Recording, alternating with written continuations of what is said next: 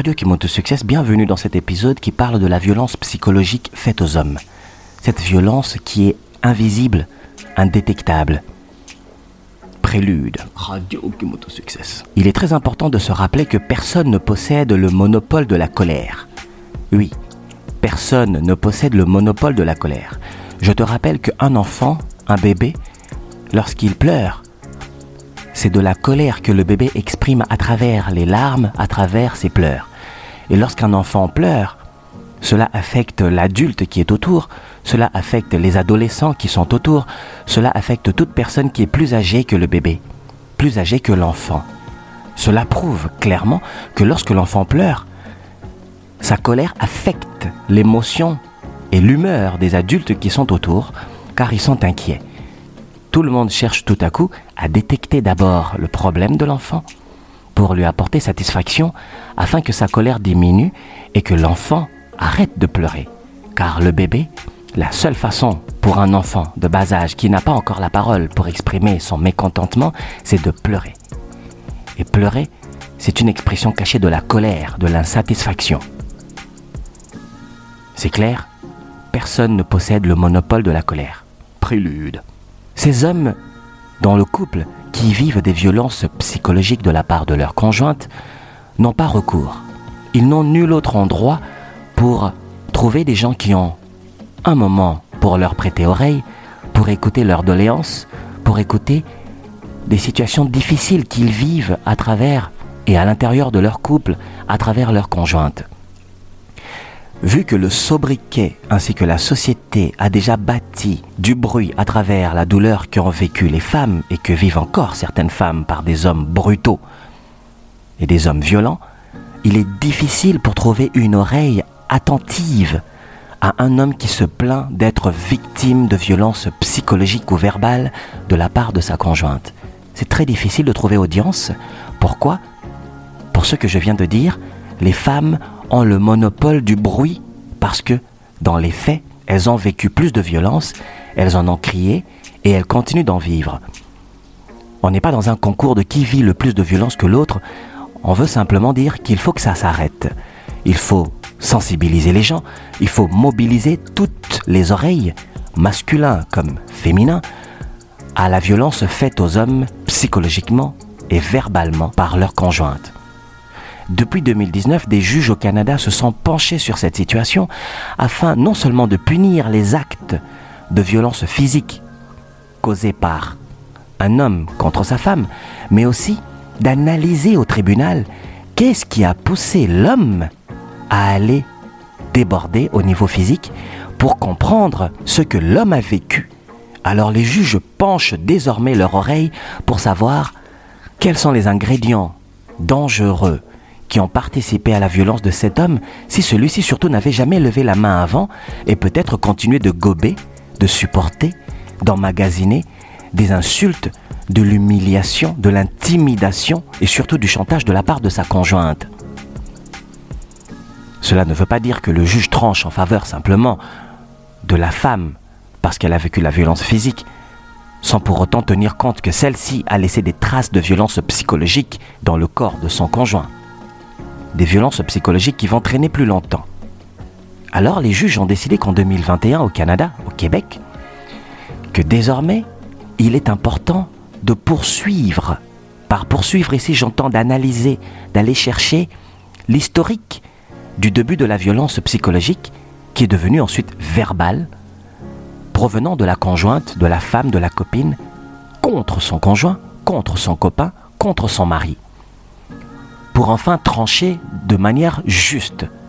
Quand bien même l'homme ira peut-être croupir en prison pour la quantité ou la qualité de son geste violent s'il a débordé et qu'il n'a pas pu supporter, quand même le juge donnera des avertissements à la dame et celle-ci sera enregistrée comme violente ou potentielle violente en couple. Comme ça, si ça se répète et qu'elle se répète, elle se présente en cours un jour avec un autre homme dans un autre couple pour la même situation, ça demandera jurisprudence, tant pour les avocats que pour les juges, de modifier les lois pour savoir comment punir la violence verbale, psychologique que subit une personne lorsque surtout ça ne laisse aucune trace. Les seules traces que nous pouvons voir, c'est un homme angoissé, un homme triste, un homme qui ne sait pas où crier au secours. D'ailleurs, il n'y a pas de Superman dans la réalité qui vole au secours d'un homme. Toutefois, cette violence psychologique, verbale, faite aux hommes par les femmes en couple, entraîne les hommes dans une situation de contrainte. Ils se retrouvent dos au mur. Ils ne savent pas s'ils doivent se plaindre à la famille de la conjointe, aux amis de la conjointe, peut-être à l'employeur de la conjointe, aux voisins. Ils ne savent pas car ils ont peur du regard des autres pour recevoir de la honte, comme s'ils n'étaient pas des hommes suffisamment capables de gérer leur femme. Or, gérer une femme, dans la société d'aujourd'hui, nous reconnaissons que les féministes extrémistes ont fait un très bon travail pour que la femme soit désobéissante, non collaboratrice, et surtout qu'elle défie l'homme dans des choses qu'elle n'est pas censée défier. Et surtout, on a quitté l'équité, on a quitté l'égalité, en émettant dans ce qui est de la division. Les féministes ont semé de la division, le sentiment de séparer les couples et surtout de faire en sorte que les femmes détestent les hommes pour qu'elles vivent des femmes seules, soi-disant libres. Or, elles sont tristes, aigries et surtout malheureuses, car aucun homme ne peut rester longtemps avec une femme qui hausse la voix, qui défie l'homme, qui l'insulte, qui le diminue devant sa famille, qui le diminue devant ses enfants, et malheureusement, cela affecte l'intégrité de l'homme, son rôle même d'amoureux, d'amant, et il se retrouve dos au mur, et si poussé à bout comme un animal qui n'a pas de sortie, l'homme réagit de manière physique. Il ne réagit pas de manière physique parce qu'il ne sait pas s'exprimer, non, il réagit de manière physique parce qu'on lui a poussé à ça par sa conjointe. Voilà pourquoi j'expliquais dans le cœur de mon histoire que les juges désormais en tiennent compte parce que toute forme de violence a un escalier. Ça commence psychologique, ça devient verbal et finalement physique. Il faut l'éradiquer, mais on ne peut pas éradiquer quelque chose dont on nie l'existence. Il y a des hommes victimes de violences conjugales dont les mamans font tout pour monter les enfants contre leur mari, dont les mamans font tout pour monter les enfants contre leur papa les femmes deviennent menteuses lors d'une séparation pour aller chercher tout l'argent que le papa gagne, tout l'argent que leur conjoint gagne, pour dire en cours qu'elles ont besoin d'aide. Et que le papa ne faisait pas suffisamment de ses responsabilités pour combler son rôle de père, de mari, d'époux, de conjoint, de copain. Les mensonges que montent les femmes au tribunal sont des mensonges qui font encore mal aux hommes. Pourquoi? Parce que ce sont des mensonges d'ordre violence psychologique. Et cette violence psychologique et du chantage en utilisant les enfants contre les papas pour casser la relation entre le père et ses enfants.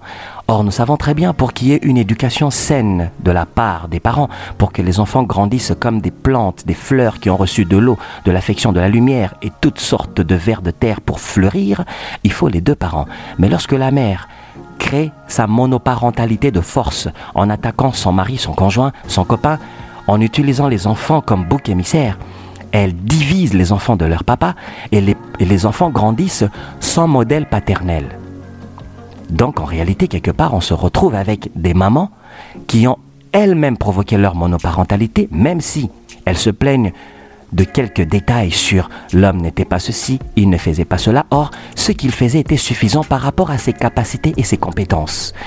Il ne faut pas exagérer de demander au coq de manger du pain lorsque le coq mange des graines. La société québécoise a fait ses preuves dans sa culture de montrer qu'un couple sur deux se sépare. Mais si un couple sur deux se sépare, ce n'est pas parce qu'il y a des hommes incompétents en couple, mais il y a beaucoup de femmes incompétentes qui ont gobé des conneries de télé-réalité et surtout ces messages de liberté venant des femmes féministes extrémistes qui, elles, en cachette, sont amoureuses des hommes. Je répète, les féministes extrémistes sont amoureuses des hommes, mais en public, elles prônent et elles proclament que les femmes doivent se séparer des hommes et vivre seules et libres et simplement se faire plaisir par des jouets. Or, nous savons tous que la femme se nourrit de l'amour, elle fabrique de l'amour en elle grâce fait qu'elle fabrique des enfants, et c'est la femme qui nourrit plus d'amour dans le couple que l'homme. L'homme est un procureur qui vient semer l'amour dans la femme, et c'est grâce aux paroles de l'homme, à sa façon de se comporter, que la femme crée l'amour en elle. Mais l'homme n'a pas l'amour en lui. Il est celui qui donne l'amour, la femme est celle qui développe et qui en fabrique. À partir de ce moment, on vient de détruire la nature de l'homme en détruisant aussi la nature de la femme, parce que les féministes, leur but premier, c'est de saboter l'être féminin pour que l'être féminin devienne masculin, afin qu'elle soit seule et qu'elle se plaigne que les hommes ne sont pas compétents et qu'il n'y en a pas suffisant qui arrivent à combler leurs désirs. Or, elles sont hors champ de leur désir, elles sont hors champ de leur rôle naturel de la femme, elles sont hors champ de leur rôle de maman, de conjoint, de conjointe. Elles sont dans un rôle complètement fictif dans lequel elles ne se réveilleront que quand elles seront seules au-dessus de 45 ans, aigries, parce qu'elles auront changé beaucoup d'hommes entre les jambes. Mais elles feront tout pour donner la même éducation à leurs filles, pour que leurs filles aussi grandissent tristes et aigries et fassent la guerre aux garçons. La violence psychologique faite contre les hommes est réelle. Elle n'est pas palpable, mais elle est réelle. On peut la déceler à travers le langage d'un homme, le regard d'un homme triste qui vit cela dans le ton de sa voix. On sent que les larmes se dirigent vers ses cordes vocales, mais cet homme se contraint à résister pour ne pas craquer, pour ne pas avoir honte. Or, de l'autre côté, nous savons très bien que la femme, c'est elle qui doit donner de la douceur et aussi de l'affection. Mais si elle ne sait pas parler et qu'elle est violente, eh ben, on se retrouve dans un couple où tout le monde joue le même rôle qui est masculin. Est-ce que deux coqs peuvent faire un œuf? Nous sommes dans une société aujourd'hui où tout évolue. Les mauvaises choses évoluent, les mauvaises relations évoluent, les mauvaises pratiques évoluent, bref, la dépravation des mœurs évolue. Les bonnes choses aussi évoluent. Mais est-ce que deux hommes ont déjà donné naissance à un enfant? La science fait tout pour détourner la nature de l'homme, détourner la nature de la femme, les saboter afin de créer un troisième sexe, un quatrième sexe. Tout ça dans le but de défier le créateur ultime qui a créé les choses de manière parfaite pour que les contraires s'attirent et que les contraires fonctionnent bien. Le chaud, le froid, l'air, la terre, l'homme, la femme. Radio qui monte succès, il y a trop d'hommes qui vivent des violences psychologiques et il faut que ça cesse. Mais pour cela, il faut pointer le doigt contre les femmes. Oui, car elles se cachent derrière soi-disant des plaintes que l'homme n'a pas fait suffisant ou que l'homme a levé la main.